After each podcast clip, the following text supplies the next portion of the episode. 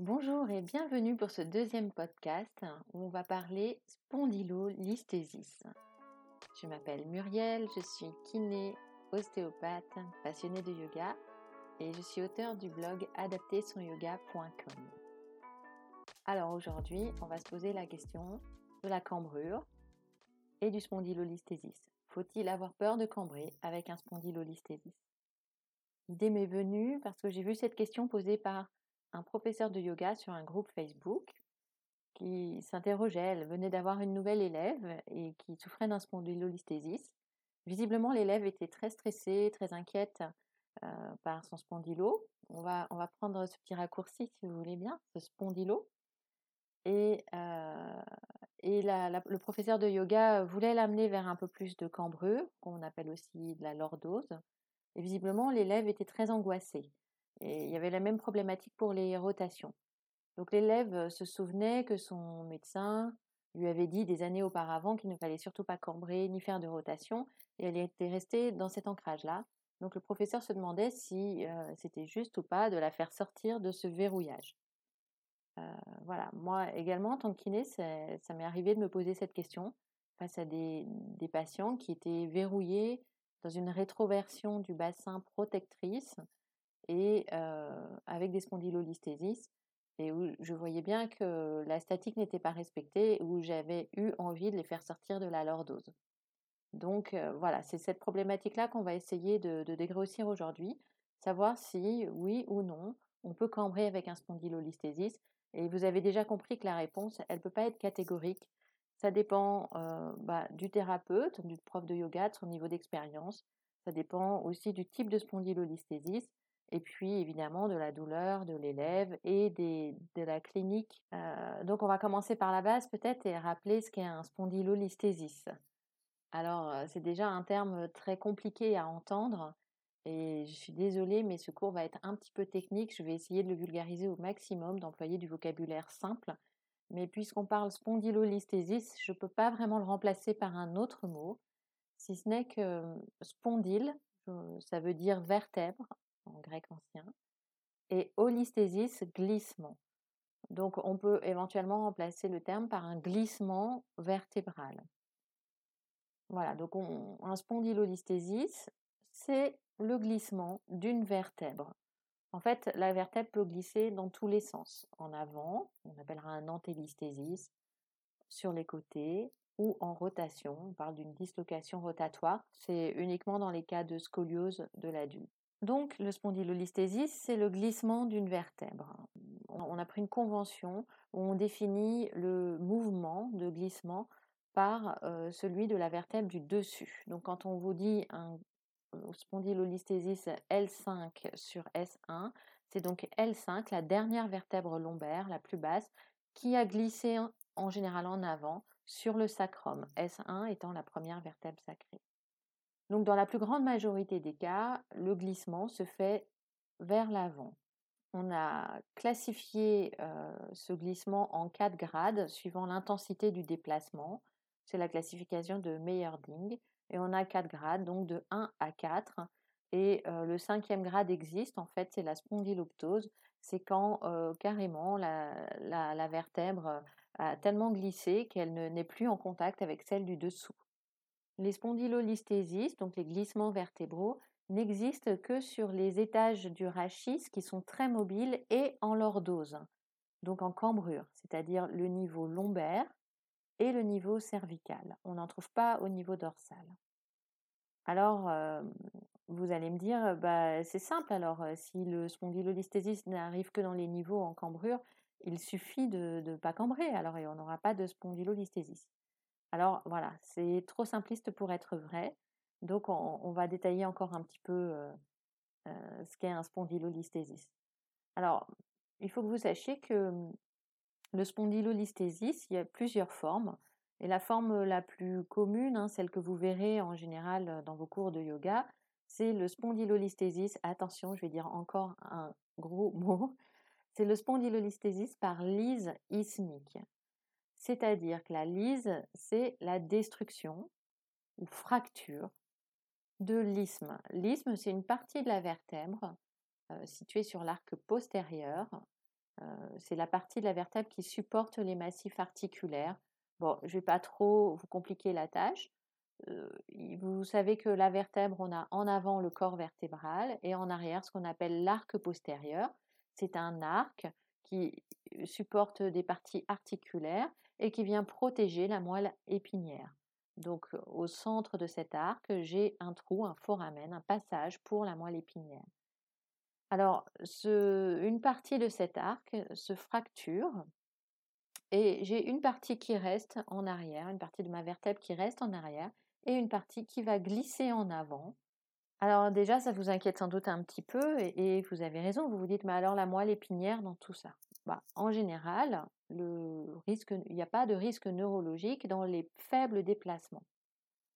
Donc le spondylolisthésis débute par une lise de l'isthme.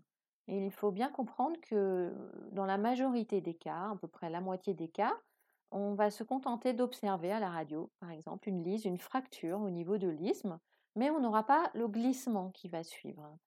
Et d'autre part, on ne sait pas trop vraiment pourquoi certains spondylolisthésis vont évoluer et pas d'autres. Mais on a des facteurs pronostiques un petit peu. Alors, notamment, si le spondylolisthésis apparaît très jeune, c'est des fois autour de 10, 15 ans, hein, donc effectivement très jeune, et qu'on a d'emblée un grade assez important. Là, il y a un risque évolutif important. Et puis, ce qui va être décisif aussi, c'est la pratique sportive. Si ça arrive chez un, un, jeune sportif qui pratique un sport à haut niveau, et particulièrement certains sports dans lesquels il y a beaucoup d'hyperextension, par exemple, donc classiquement la gymnastique, le plongeon, le football, les sports de combat, la danse classique, le patinage artistique, le volet, le tennis, l'haltérophilie, la natation. Et puis j'ai une amie dans mon entourage euh, qui s'est déclenchée un spondylolisthésis par une pratique intensive de la capoeira. Donc voilà, tous ces sports qui créent des, extensions importantes, des grandes cambrures, euh, vont générer un risque supérieur de spondylolisthésis parce qu'il y aura des micro-traumatismes répétés à chaque hyperextension au niveau de la colonne vertébrale. Donc il faut bien comprendre que cette fracture de l'isthme, euh, c'est quelque chose qui est assez fréquent, hein, ça touche 6% de la population générale. En général, ça touche le niveau le plus bas de la colonne vertébrale, donc L5, S1, dans vraiment 85% des cas rencontrés. Et l'âge d'apparition, bah, je vous ai dit, c'est on peut en voir à partir de 10 ans, mais le plus souvent, c'est entre 15 et 25 ans. Donc on a des lises vertébrales et pas forcément un glissement qui va s'associer. Alors je voudrais que vous compreniez bien que cet isthme, c'est une fracture, cette lise ismique, pardon, c'est une fracture de fatigue. C'est-à-dire, en général, c'est, ça, vient de manière insidieuse, progressive. Ce n'est pas sur un saut ou une réception, sur un gros traumatisme qu'on se fait une lise ismique, une fracture.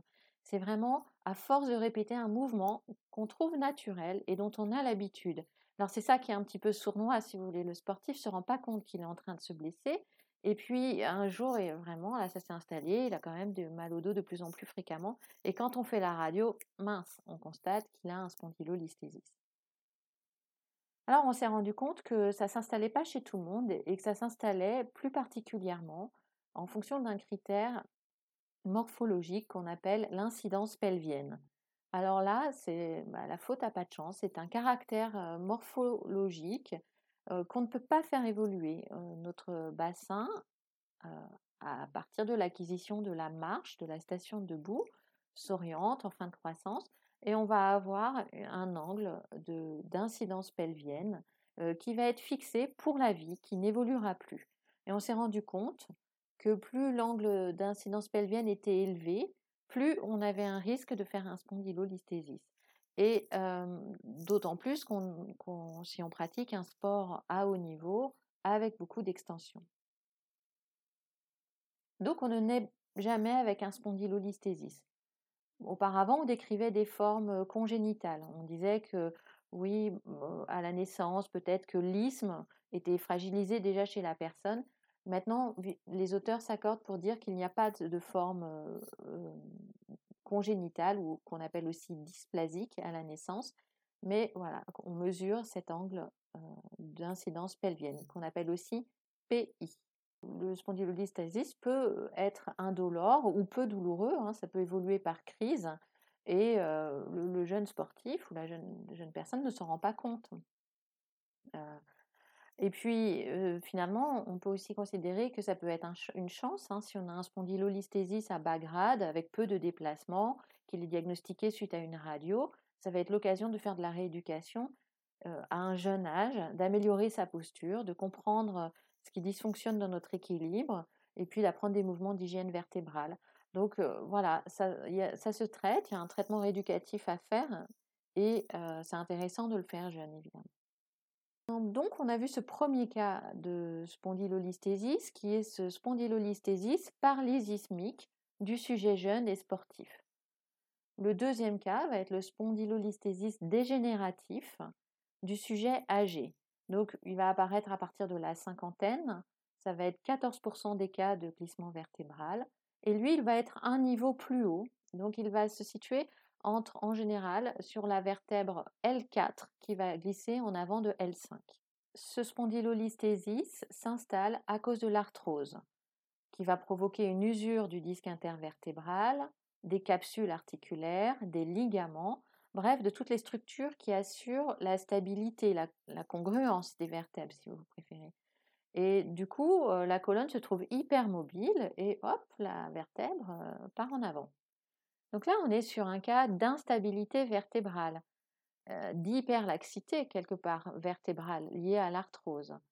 Donc dans ce cas-là, d'emblée, vous comprenez bien qu'aller chercher beaucoup de mobilité, euh, c'est sans doute pas la bonne démarche, puisqu'il y en a déjà trop sur ce niveau-là. Par contre, peut-être qu'il n'y en a pas assez à d'autres endroits. On va en parler plus tard. Ce qui favorise ces spondylolisthésis euh, liées à l'arthrose, ça va être eh ben, le fait d'avoir euh, fait des efforts physiques intenses, d'avoir beaucoup porté, beaucoup manutentionné, des travaux répétitifs ou le port de charges lourdes. Et là, c'est pareil. En général, on a une évolution lente, insidieuse, ça s'installe sur plusieurs années. Il y a un troisième cas de spondylolisthésis qui est beaucoup plus rare et qui de toute façon ne s'adressera pas ni à la rééducation ni encore moins au yoga. C'est euh, voilà, le spondylolisthésis sur un traumatisme très important, une maladie infectieuse ou une tumeur. Bon, là évidemment, hein, le traitement est médical ou chirurgical. Donc, vous voyez déjà, si vous êtes prof de yoga et que vous devez prendre en charge un élève souffrant de spondylolisthésis, vous, devez déjà vous demander dans quel tableau clinique vous vous situez.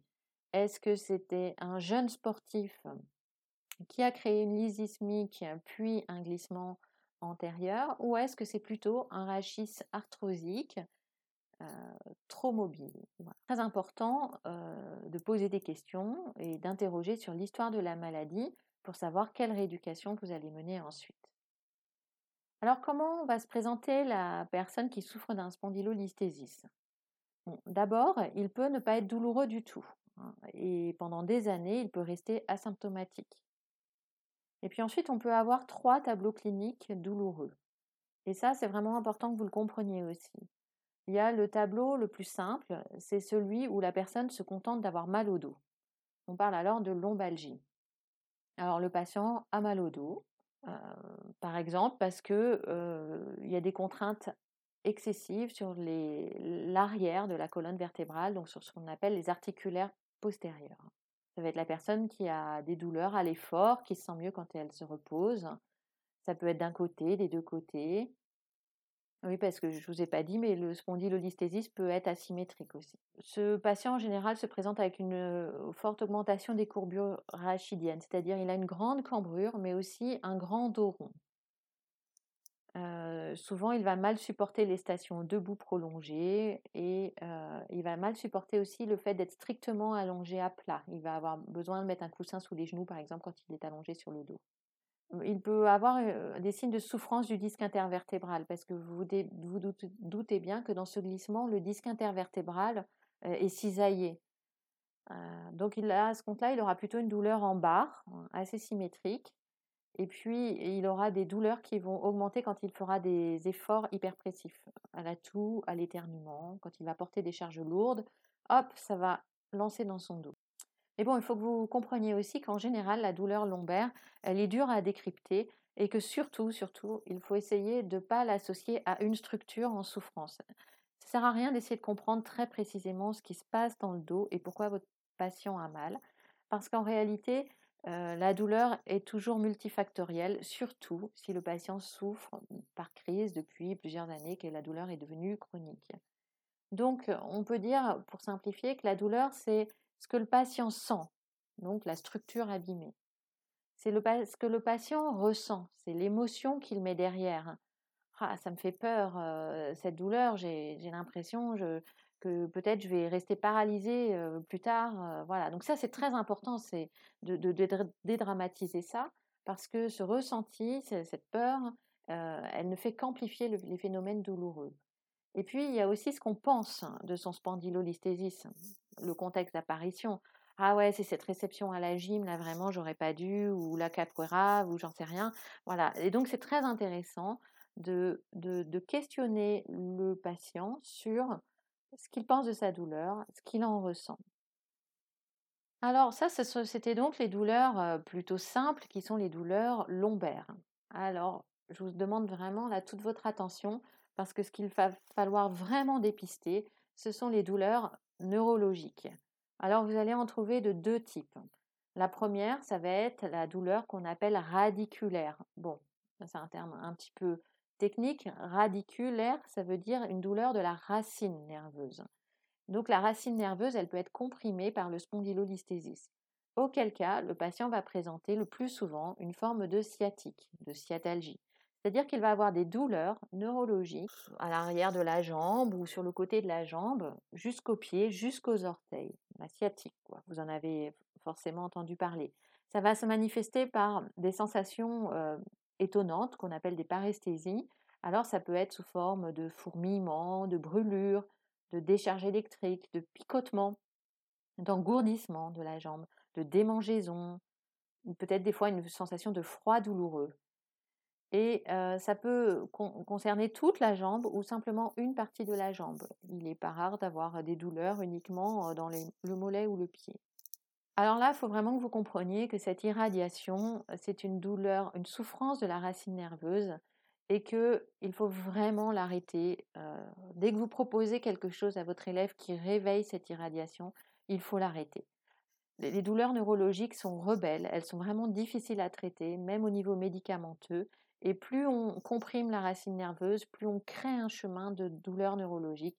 Donc ça, c'est vraiment important aussi d'éduquer votre patient, votre élève, à ne pas aller vers des postures, des mouvements qui réveillent la douleur neurologique. Il y a peut-être des douleurs sur lesquelles il faut forcer. D'ailleurs, c'est souvent le cas sur les lombalgies. Moi, j'écoute pas trop, en tant que j'écoute pas trop mes patients qui se plaignent des lombaires. Par contre, s'ils se plaignent d'une irradiation, ça oui, j'écoute et j'arrête la posture. Puis le deuxième tableau clinique, il est plus rare, c'est le syndrome de la queue de cheval. Je ne sais pas si vous avez déjà entendu ce terme, mais en fait, euh, ce canal lombaire dont je vous ai parlé, cet arc postérieur des vertèbres, entoure la moelle épinière, mais dans la partie basse du rachis, on n'a plus la moelle épinière, on n'a plus que des, euh, des nerfs lombaires et sacrés. Et ces derniers nerfs-là, qui sortent de la moelle épinière et qui descendent dans le canal vertébral, on les appelle les nerfs de la queue de cheval.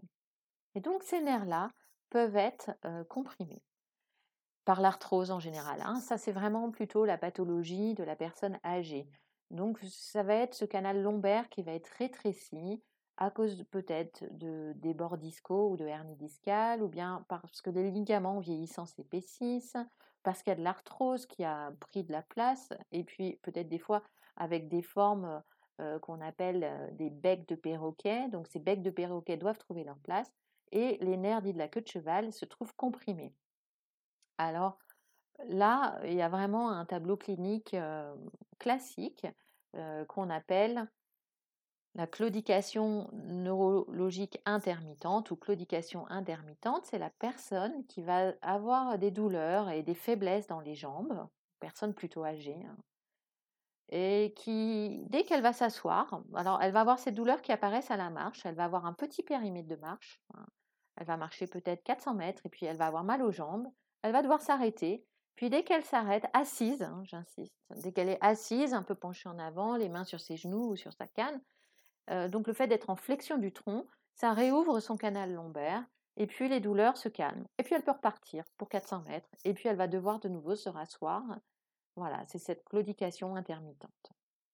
Bon, euh, on l'appelle aussi symptôme du caddie, parce qu'avec euh, accoudé sur un caddie, le dos bien rond, la personne retrouve un bon périmètre de marche. Bon, ben là, voilà, on peut avoir d'autres signes neurologiques aussi, hein, toujours, donc euh, sur les, des troubles sphinctériens, peut-être des troubles au niveau du périnée ou une impuissance. Et bon, ça, ça m'étonnerait que vous ayez ce genre de patient en séance de yoga, mais là, il est évident que vous ne devez pas recréer une compression neurologique pour les mêmes raisons. Donc, cette personne-là, elle n'est confortable que en dos rond. Eh bien, vous la laissez en dos rond. Voilà. Vous ne pouvez pas faire grand-chose d'autre. Et vous allez travailler sur ses hanches, par exemple, sur l'extension de hanches. Alors, comment on va poser le diagnostic de, du spondylolisthésis On va le poser par une imagerie. Donc, la personne se plaint de douleurs lombaires et puis on va proposer une radio alors, ce sont des radios un peu spéciales de trois quarts hein, qui permettent de bien voir le, le. On peut faire un scanner, une IRM, et je vous recommande vraiment, si vous avez accès à ça, de faire réaliser une radiologie EOS, si EOS, hein, si vous avez accès à cette technologie dans votre, dans votre bassin de vie. C'est encore un petit peu rare, mais c'est mieux, il y a moins d'irradiation et puis ça permet une reconstruction 3D, donc c'est très intéressant pour suivre en plus ce fameux équilibre sagittal dont on va beaucoup parler par la suite. Dans certains cas, on fait une scintigraphie osseuse hein, chez le jeune sportif parce qu'on a quand même toujours un doute s'il y a des lombalgies qui sont apparues violentes d'un coup. On fait la scintigraphie osseuse, ça permet de savoir si le spondylolisthésis est récent ou s'il s'est installé progressivement. Et s'il est récent, ça, ça incitera peut-être plus soit à un repos sportif, soit à une immobilisation en corset, bien que ce soit controversé. Donc au niveau du traitement, bah, voilà, vous avez compris, hein, on va faire un traitement médicamenteux pour soulager la douleur, et puis de la rééducation, hein, on, va, bien détailler ça dans une deuxième partie. On peut faire une infiltration, surtout s'il y a des, des qui sont apparues hein, sur les irradiations neurologiques. On peut parfois immobiliser en corset, mais comme je disais, tous les auteurs ne sont pas vraiment favorables à cette solution. Et puis, pour ce qui est du jeune sportif de haut niveau, est-ce qu'il faut le mettre au repos? Est-ce qu'il faut poursuivre le sport? Donc bah, ça, c'est vraiment une décision médicale hein, qui va être prise en fonction du grade, en fonction de, l'impact neurologique. Voilà, donc c'est une décision médicale. Et, là, clairement, il n'y a pas non plus de consensus. Hein, c'est vraiment au cas par cas. Bon, alors dans certains rares cas, j'insiste sur le fait que ce sont des cas rares, euh, ben, le traitement médical et rééducatif ne suffit pas. Alors on, s'oriente vers une décision chirurgicale. On va la prendre dans trois cas, cette décision chirurgicale. Si le patient n'a que des douleurs lombaires, on ne lui proposera la chirurgie qu'en dernier recours. Quand vraiment, si vraiment les douleurs lombaires deviennent ingérables pour lui, qui a un fort impact psychosocial, donc qu'il ne peut plus travailler, qu'il est dépressif, qu'il ne trouve plus le sommeil, que ça impacte énormément sa qualité de vie, qu'il n'en peut plus en somme, on va lui proposer une chirurgie. On ne propose que dans ce cas-là de douleur vraiment ingérable quand on est allé au bout de ce que, quand le patient pardon est allé au bout de ce qu'il pouvait supporter parce qu'on sait que les résultats sont pas très bons dans le cas où il n'y a que des douleurs lombaires. Donc, on évite de proposer cette chirurgie. Par contre, il y a deux autres cas où on va aller rapidement vers une chirurgie. C'est dans le cas où il y a des troubles neurologiques qui s'aggravent subitement. Alors, pour l'instant, je vous ai parlé seulement de paresthésie. Je vous ai dit, le patient présente des paresthésies dans la jambe, une douleur sciatique. Ok, avoir mal, c'est une chose, perdre la force musculaire, c'en est une autre. Et ça, il faut vraiment que vous le compreniez. Quand il y a une atteinte musculaire, quand le patient perd la force dans son pied, dans ses orteils, qu'il n'a plus la capacité motrice à contrôler, eh bien là, en général, on prend une décision chirurgicale rapide. Ça va être le cas également si subitement il y a des troubles sphinctériens qui apparaissent avec une incontinence urinaire ou anale ou des pertes de sensation dans la zone du périnée. Là, c'est pareil, ça va être une urgence chirurgicale parce que ça évoque une compression neurologique franche. Et on sait que plus la compression dure, moins on a de chances de récupération. Donc, on ne veut pas laisser un patient avec une paralysie sur des muscles des orteils. Alors, ça peut vous paraître anecdotique, hein, la paralysie des muscles des orteils. Mais alors, pas du tout, parce que ça va être extrêmement gênant à la marche, avec peut-être un pied qui va être tombant à la marche, et ça va avoir un impact fonctionnel majeur. Donc, voilà, on réagit vite en chirurgie. Et d'autre part, il faut que vous compreniez que il y a la récupération donc est meilleure si on lève la compression rapidement. Et il faut que vous, compreniez que si une racine nerveuse a été comprimée trop longtemps, eh bien malheureusement, il n'y a pas de très peu de possibilités de régénération du nerf. Voilà. Donc parfois j'ai entendu des critiques qui avaient été émises suite à des arthrodèses, puisque donc la chirurgie consiste en ce qu'on appelle une arthrodèse c'est-à-dire une immobilisation des deux vertèbres concernées. Donc par des vis qu'on va implanter au niveau des corps vertébraux et ce sont des vis qu'on va garder à vie, que le patient va garder à vie. Donc il va perdre à tout jamais la possibilité de bouger ces deux niveaux qui vont être immobilisés. Alors, on appelle ça une arthrodèse. J'ai parfois donc entendu des critiques par rapport à une arthrodèse qui était posée trop rapidement. Moi, voilà, je voudrais vraiment insister sur le fait que, quel que soit votre avis sur la question, la première des choses, c'est êtes-vous capable d'évaluer le risque neurologique? Personnellement, moi, je ne suis pas capable. Il m'est déjà arrivé en soins d'avoir des patients que je suivais, par exemple, plutôt pour une hernie discale, ça m'est arrivé. Voilà, une patiente que je suivais depuis plusieurs semaines pour une hernie discale avec une sciatique, et la paralysie des orteils est arrivée à un moment donné sur, en cours de traitement. Bah, je peux vous dire que j'étais pas tranquille et j'ai pas pris la décision. Je l'ai envoyée tout de suite en urgence chez un neurochirurgien qui l'a opéré dans la foulée dans la semaine. Mais voilà, je, j'étais pas tranquille. Voilà, c'est donc vous ne pouvez pas savoir, vous n'avez, pas a priori la compétence pour tester le déficit neurologique. C'est pas de votre sort, c'est pas du mien non plus en tant que kiné. Sachez que ça existe et vous passez la main. La décision, elle est prise par le neurochirurgien. Et jamais de gaieté de cœur. Voilà, ça c'est le premier point. Le deuxième point, c'est que euh, quel que soit votre avis sur l'arthrodèse, euh, ce patient s'est fait opérer. Il se présente à vous, il a une arthrodèse et vous en pensez ce que vous voulez, mais vous le gardez pour vous parce que lui, ce patient, il a besoin que d'une chose, c'est d'être encouragé et d'être rassuré. Ça va être un facteur vraiment important pour qu'il adhère à, vos soins et pour qu'il se sente en confiance, qu'il ressente cette alliance thérapeutique entre le chirurgien, le kiné et vous, peut-être si vous êtes prof de yoga. En tout cas, cette approche positive va vraiment l'encourager. Donc, s'il vous plaît, voilà, je, comprends que ça puisse être étonnant de voir ces vis sur une radio, mais gardez vos impressions pour vous. Et d'autre part, sachez que la récupération après une arthrodèse est plutôt bonne en fait. Donc, je vous ai déjà dit, sur les douleurs lombaires, c'est vrai que le résultat n'est pas excellent. Mais en général, le résultat est bon sur les douleurs d'irradiation. Donc, toutes ces douleurs neurologiques dans la jambe, cette sciatique, et puis, le résultat est excellent au niveau moteur, c'est-à-dire que le patient récupère toute la possibilité de motricité au niveau de ses orteils ou de, la force dans sa jambe, et aussi au niveau sphinctérien. Donc voilà, les enjeux sont quand même importants et à mon avis dépassent notre champ de compétences. Alors maintenant, on va s'intéresser à vraiment ce qui est votre cœur de métier, c'est le traitement rééducatif qu'est-ce qu'on va faire en rééducation Qu'est-ce qu'on va pouvoir proposer en rééducation à un patient qui souffre d'un spondylolisthésis donc, on a vu qu'on ne pouvait rien faire pour la forme de son bassin. Son incidence pelvienne élevée, bah, voilà, elle est de naissance, elle ne changera plus. Hein. Elle évolue un peu pendant la croissance, mais ensuite, elle ne changera plus.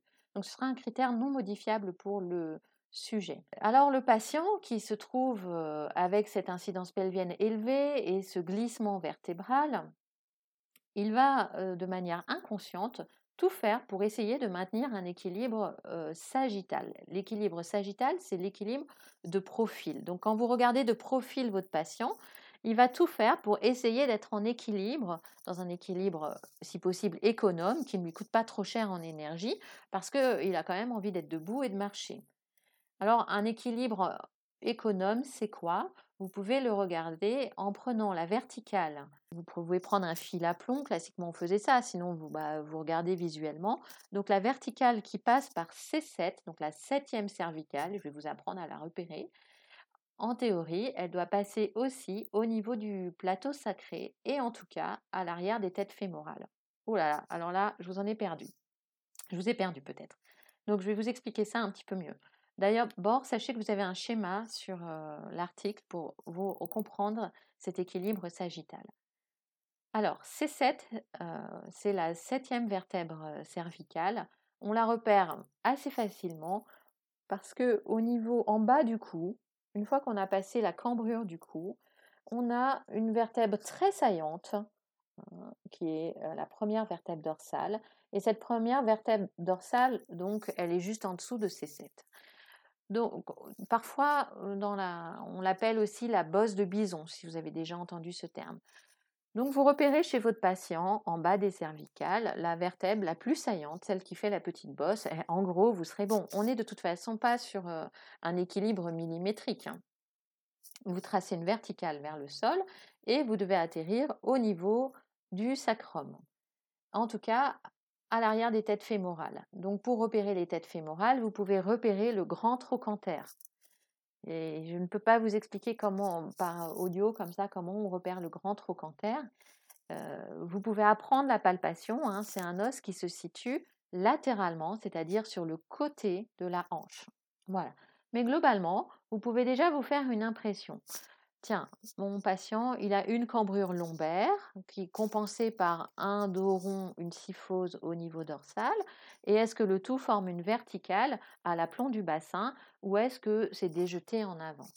Alors, vous devez comprendre que ce patient, de manière tout à fait inconsciente, il a essayé déjà lui-même de restaurer son équilibre. Parce que cette vertèbre qui est partie en avant, elle a décalé son centre de gravité vers l'avant. Donc, il a déjà essayé de se replacer. La première décompensation qu'il va mettre en place, c'est qu'il va se mettre à cambrer pour replacer sa ligne de gravité. Il va créer une lordose. Cette lordose, elle est donc utile parce qu'elle lui sert à s'équilibrer. Donc vous avez déjà partiellement une partie de la réponse. On ne va pas lui supprimer la possibilité de cambrer puisque cette cambrure l'aide à rester en équilibre économe. Donc mon patient cambre tant qu'il peut, mais en vieillissant, et puis de toute manière, même sans vieillir, il va arriver à une certaine limite de cambrure. Oui, je voulais dire qu'en vieillissant, comme les disques intervertébraux perdent de leur hauteur, naturellement, on perd une capacité à cambrer. Donc une fois que le patient a cambré tout ce qu'il pouvait, hein, qu'il est arrivé au bout de sa compensation, il va rétroverser son bassin. Alors rétroverser le bassin, ça veut dire quoi? Ça veut dire qu'il rentre le coccyx et qu'il essaye d'arrondir, si vous voulez, le bas de son dos, de rentrer ses fessiers. C'est pareil, je vous invite à regarder les schémas parce que je comprends bien que à l'oral, sur un podcast comme ça, c'est pas évident de comprendre ces notions. J'ai écrit un article sur les placements du bassin qui va vous aider à bien les visualiser.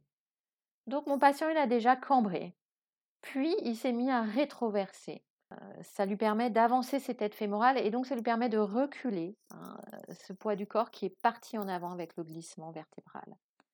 Et puis, dernière, en tout dernier recours, quand il est allé au bout de sa cambrure et au bout de sa rétroversion, eh ben, il va fléchir les genoux. ça va lui donner encore un petit peu plus de possibilités de rétroversion et c'est quelqu'un qui, même debout, va toujours rester genoux un petit peu fléchis. Ça va être plutôt sur un âge un petit peu avancé. Alors, le thérapeute dans tout ça, à quoi il va servir? Il va servir à offrir au patient toutes les possibilités de compensation. En fait, vous savez, pour, pour, même pour moi maintenant, après 20 ans d'exercice, c'est très difficile pour moi de savoir parfaitement aligner un patient. Hein. Je n'ai pas complètement l'idée de ce qui se passe à l'intérieur. Mais je, préfère laisser son corps s'organiser au plus simple pour lui. Parce que je ne peux pas prendre en compte toutes ces difficultés de placement, tout ce qu'il a équilibré, toutes ces compensations. Il a des compensations peut-être au niveau viscéral, hein, il a eu peut-être une appendicite, vous voyez, qui a créé des adhérences. Il a tout un vécu qui fait que théoriser un équilibre euh, sagittal parfait, c'est très compliqué. Mais mon but en tant que thérapeute, c'est de lui donner de la mobilité partout où je peux lui en donner pour que de lui-même, il trouve l'équilibre qui est le plus, lui, le plus profitable et le plus économe. Parce que ce que vous devez comprendre, c'est que quand le patient a trouvé un équilibre économe, c'est-à-dire qu'il ne demande pas trop d'efforts musculaires pour le tenir, eh ben, en général, il a plus mal. Il a plus de tension parce que c'est cool, c'est dans la détente. Et de la même manière, en général, le spondylolisthésis n'évolue plus parce que le patient est équilibré, donc il a réussi à se placer, ça n'évolue plus. Si on arrête les contraintes trop importantes. Donc on va explorer ce patient depuis les hanches jusqu'au cervical pour lui donner le maximum de ressources pour que de lui-même il trouve son meilleur équilibre sagittal. Alors il va falloir l'éduquer énormément ce patient. Hein. Il va falloir lui, lui faire développer son schéma corporel, lui faire comprendre toutes les mobilités dans le bassin, tiens, regarde ce qui bouge, dans les lombaires, dans les dorsales, les omoplates, et puis dans les hanches, évidemment. Donc on ne va pas forcément rechercher de façon systématique la rétroversion, mais on va vérifier qu'il y a une bonne amplitude possible. On va lutter contre tous les facteurs qui vont l'empêcher de créer ces adaptations. Ah, les facteurs, c'est toujours les mêmes. Hein. Ce sont les contractures, les raideurs, le manque de mobilité, le manque de souplesse. Et on va la traquer, hein, cette raideur, partout où elle peut exister. Alors, elle peut exister très souvent dans ce qu'on appelle les muscles sous-pelviens, c'est-à-dire, parlons simple, les muscles des jambes. Alors que ce soit l'arrière des jambes, donc les ischio-jambiers, l'intérieur des jambes, les adducteurs, le quadriceps ou l'extérieur des jambes aussi, le TFL. Il faut vraiment comprendre que si je suis raide dans mes jambes, je bloque mon bassin et je ne peux pas le placer comme je veux. Or, le bassin, un bassin bien placé, c'est ce qui va équilibrer tout mon rachis au-dessus. J'ai aussi le problème des muscles du dos, les spinaux eux, ils vont se contracter en permanence parce qu'ils vont comme ça lutter pour essayer de retenir cette vertèbre qui part en avant. Donc, ils vont essayer de se contracter. Et un muscle contracté, contracturé, c'est un muscle court, c'est un muscle douloureux. et c'est donc un muscle en plus qui va, ces, muscles, ces spinaux contractés vont placer le sacrum en nutation. Bon, vont entretenir l'inclinaison du sacrum vers l'avant et donc vont en contribuer encore à créer un toboggan pour la vertèbre qui, va demander qu'à glisser. Donc on a tout intérêt à détendre ces muscles spinaux. On va regarder aussi au niveau dorsal, au niveau de la cage thoracique. On va vérifier que ce patient, il a un dos rond, on s'attend à ce qu'il soit rond, mais on va vérifier qu'il soit souple euh, et qu'il puisse euh, s'adapter. Parce que ce qui se passe aussi souvent, un facteur de risque de spondylolisthésis, c'est un dos rond rigide. Ça se passe dans certaines maladies comme la maladie de Scheuermann, qui est une maladie de croissance. Et donc ce patient se retrouve avec un dos rond au niveau dorsal, hein, au niveau thoracique. Il a une bosse, excusez-moi de parler comme ça, hein, évitez d'utiliser ce terme péjoratif, mais je l'utilise là en, podcast parce que c'est sans doute très clair pour vous. Donc il a le haut de son dos qui est plutôt bossu, qui est arrondi. Et si ce dos est raide, eh bien ça fait au moins 12 vertèbres qui ne peuvent pas jouer le jeu des compensations et de rechercher, rechercher l'équilibre sagittal. Donc on perd, vous vous rendez compte, 12 étages sur lesquels on pourrait trouver de l'ajustement. Et le pire dans tout ça, c'est que ce patient, s'il a un spondylolisthésis et une, un dos rond, des dorsales raides, c'est que ces dorsales raides, ben, il va falloir aussi qu'il les équilibre. Donc le, au niveau lombaire, il n'aura plus que le niveau lombaire pour équilibrer à la fois le spondylolisthésis et par exemple la maladie de Scheuermann. Donc il faut assouplir le thorax, assouplir les côtes et tous les muscles de la ceinture scapulaire donc la région des omoplates, les épaules. Ce patient, il va falloir aussi l'éduquer pour qu'il utilise un peu plus ses jambes. Quand on a un dos qui ne supporte pas bien les contraintes mécaniques, il faut les orienter vers les membres inférieurs. Et pour ça, il va falloir d'abord avoir de la souplesse, et vous l'avez compris, en priorité dans les jambes, dans les hanches, pardon. Et dans les hanches, vous allez devoir impérativement travailler l'extension de hanche. La cambrure, je peux la faire dans mes lombaires, mais je peux la faire dans mes hanches également. Et là, c'est évidemment quelqu'un qui aura intérêt à la faire dans les hanches. Or, l'extension de hanche est une des premières mobilités qu'on perd avec l'âge, mais très jeune.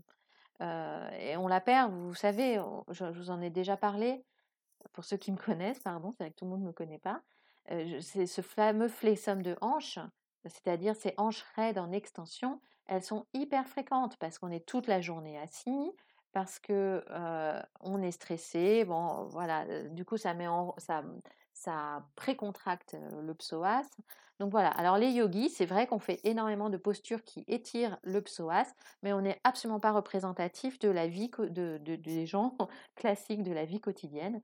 Donc, pensez à travailler les hanches. Alors, les, en yoga, vous me les travaillez toujours en ouverture, mais aussi vraiment beaucoup en extension. D'ailleurs, tiens, je fais une petite aparté. Je vous ai parlé des, muscles des membres inférieurs qui étaient trop raides. Donc, c'est pareil, en yoga, on étire classiquement beaucoup les ischio-jambiers et les adducteurs, mais on pense beaucoup moins souvent au droit antérieur, au droit fémoral. D'ailleurs, dans la première série d'Ashtanga, on n'a même pas de posture qui étire vraiment le droit fémoral.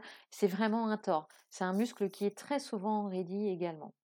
Si vous voulez avoir des, exemples de postures pour tous ces muscles, vous pouvez vous référer à mon article sur le syndrome fémoropatellaire, où j'ai mis des photos de toutes les postures. Alors, ensuite, ce patient, il peut avoir des, douleurs de fessières liées au fait justement que peut-être il s'est installé dans une rétroversion permanente et il aura ce qu'on appelle un syndrome du pyramidal ou syndrome du muscle piriforme. On l'appelle aussi fosse sciatique. Alors, euh, c'est quoi? Ce muscle pyramidal se contracte en permanence à cause des efforts de rétroversion et du cisaillement entre le sacrum et l'iliaque. Donc ce patient va avoir une contracture de ce muscle, sauf que pas de chance, au milieu du muscle ou à proximité, ça dépend des morphologies, passe le nerf sciatique. Et ce muscle contracturé peut donner une douleur qui va ressembler étrangement à une sciatique, sauf qu'elle aura, donc je vous ai dit, il faut faire attention, dès qu'on a un signe neurologique, là, on se méfie. Mais là, vous allez pouvoir faire la différence parce que cette fausse sciatique, d'abord, elle sera d'origine, elle aura un rythme mécanique. C'est-à-dire que le patient à l'effort aura plus mal, alors que, j'ai oublié de vous le dire, dans les douleurs neurologiques, ce sont plutôt des douleurs nocturnes. Donc ce patient, il aura mal à la fesse et puis à l'arrière de la cuisse. Mais par contre, ça ne descendra jamais sous le genou. Voilà, c'est un patient qui n'aura jamais de signe dans le mollet, dans le pied ou les orteils. Ce sera toujours la fesse ou l'arrière de la cuisse. Pour soulager ce syndrome de fosse sciatique, en général, c'est relativement simple. Il faut faire des postures d'étirement du muscle piriforme. Les postures royales sont celles du pigeon on y va mollo quand même, hein, parce qu'on on tire quand même un petit peu sur le sciatique. Donc, on fait des variantes les plus simples possibles sur les postures du pigeon et on augmente progressivement l'intensité. On va donc travailler beaucoup aussi l'ancrage des membres inférieurs, cette notion d'ancrage, de prise d'appui dans le sol pour que le patient comprenne, enfin comprenne, il va le comprendre intellectuellement, mais intègre dans son corps la manière de faire passer les contraintes mécaniques dans les membres inférieurs.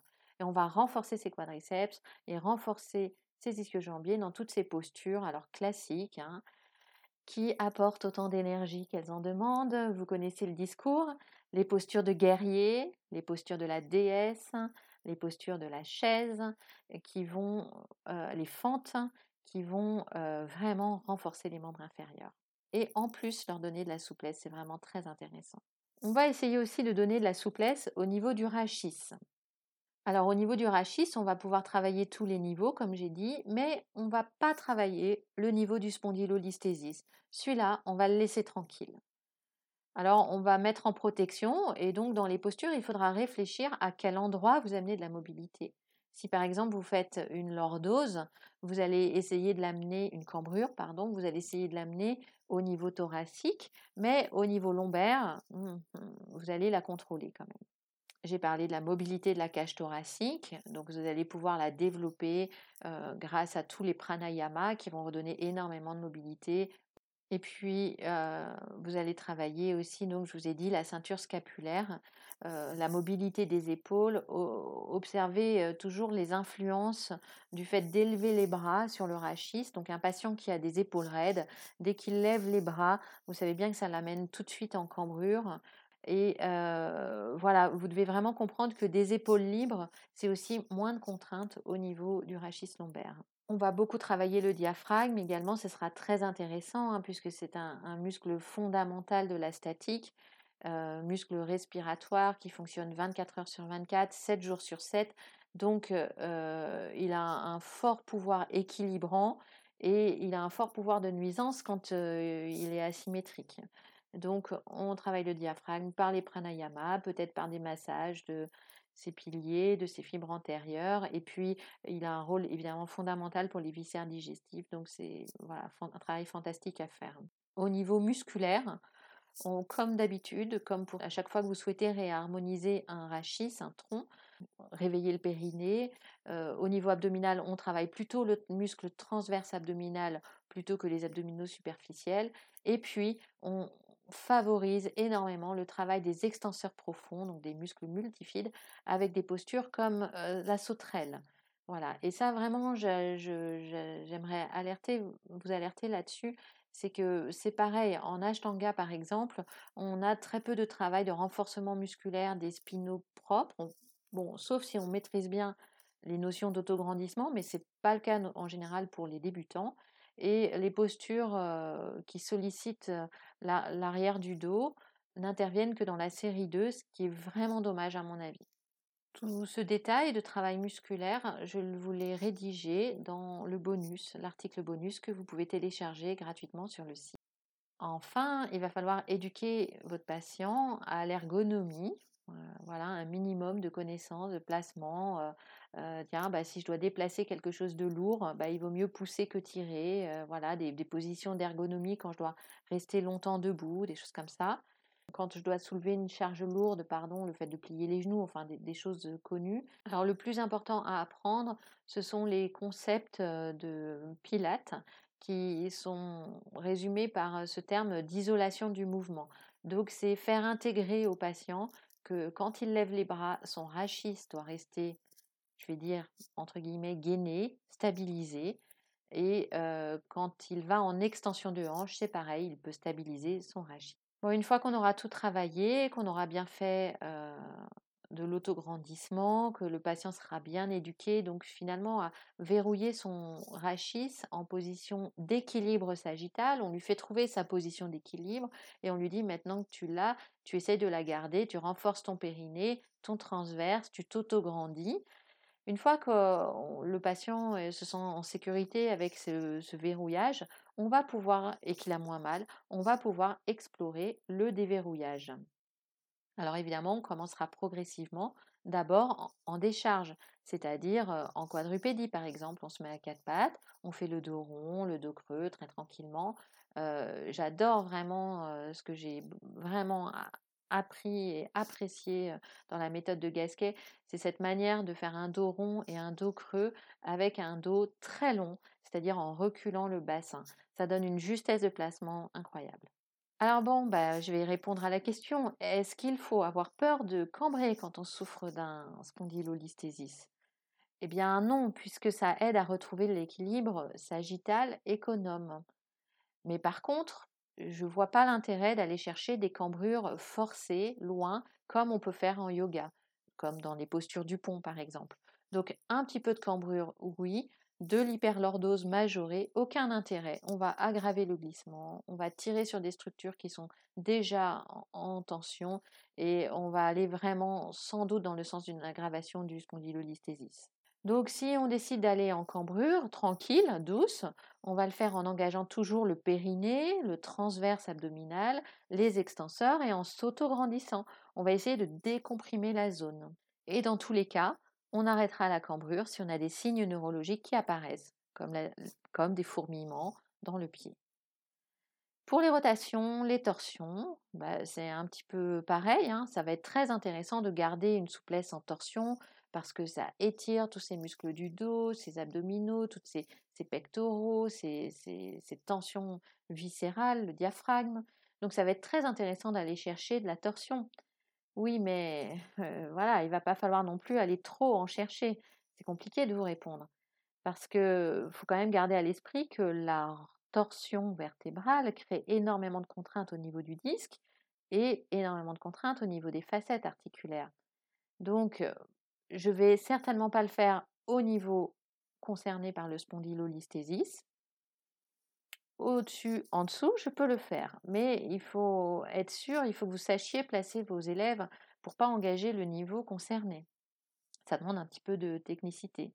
voilà, moi, mes, patients, si je les ferai travailler plutôt sur des torsions douces d'abord, peu engagées, qui vont pas loin dans les amplitudes, et sur des torsions actives. C'est-à-dire, j'irai pas vers des formes de in yoga, des choses comme ça. J'irai toujours vers cet engagement souffle, périnée, abdomen, transverse profond, et j'engage la torsion, mais je reste en conscience dans cet engagement actif. Toujours avec une recherche d'autograndissement pour pas tasser les structures. Je commencerai en décharge, allongé sur le dos. Un petit truc, c'est de faire écarter les pieds Hein, donc votre patient est allongé sur le dos, il a les pieds bien écartés et sur le souffle, il descend ses genoux à droite, il remonte un inspire et sur le souffle en gainant, il descend ses genoux à gauche. Voilà, c'est très simple, c'est assez abordable. Ben, de la même manière, j'arrêterai net si j'ai des irradiations neurologiques qui apparaissent. S'il a mal au dos, je vais dire en gros, je m'en fiche, je continue. Mais s'il a des douleurs neurologiques qui apparaissent, j'arrête immédiatement. Dans tous les cas, je vous déconseille vraiment d'aller chercher trop de mobilité dans les spondylolisthésis d'origine arthrosique. Donc les torsions dans ce cas-là, les recherches de cambrure auront peu d'intérêt et vont encore augmenter l'instabilité sur ce niveau. Et je vous, conseille vraiment également de ne pas faire de rotation sur un spondylolisthésis avancé, euh, sur une scoliose, pardon, sur une scoliose avancée de l'adulte, parce que là, vraiment, on a un risque important. Il faut vraiment que vous compreniez que la, déformation de la colonne vertébrale, alors elle est déjà intense par cette scoliose avancée, par le glissement vertébral, et donc au final, on, ne sait absolument pas comment les structures vont réagir aux rotations. Donc là, le plus simple, clairement, c'est de ne pas y aller. Voilà, et bien écoutez, cet article est terminé. Euh, il était très dur à comprendre. Je vais vous rédiger des petites fiches, euh, exercice par exercice, sur ces notions-là dans les prochains podcasts ou les prochaines vidéos. Mais en tout cas, je vous remercie pleinement pour euh, votre écoute. J'espère que ce podcast vous aura aidé, vous aura donné des pistes. je me mets surtout dans le cas où vous souffrez d'un spondylolisthésis. Il faut vraiment comprendre que c'est vrai que c'est difficile de comprendre comment retrouver son équilibre euh, sagittal. Je pense que tout seul, c'est très compliqué. Il faut trouver un praticien euh, autour de chez vous, confirmé, qui vous aide à, retrouver ça. Je vous dis à bientôt pour un prochain épisode. C'était Muriel du blog adapté sur yoga.com.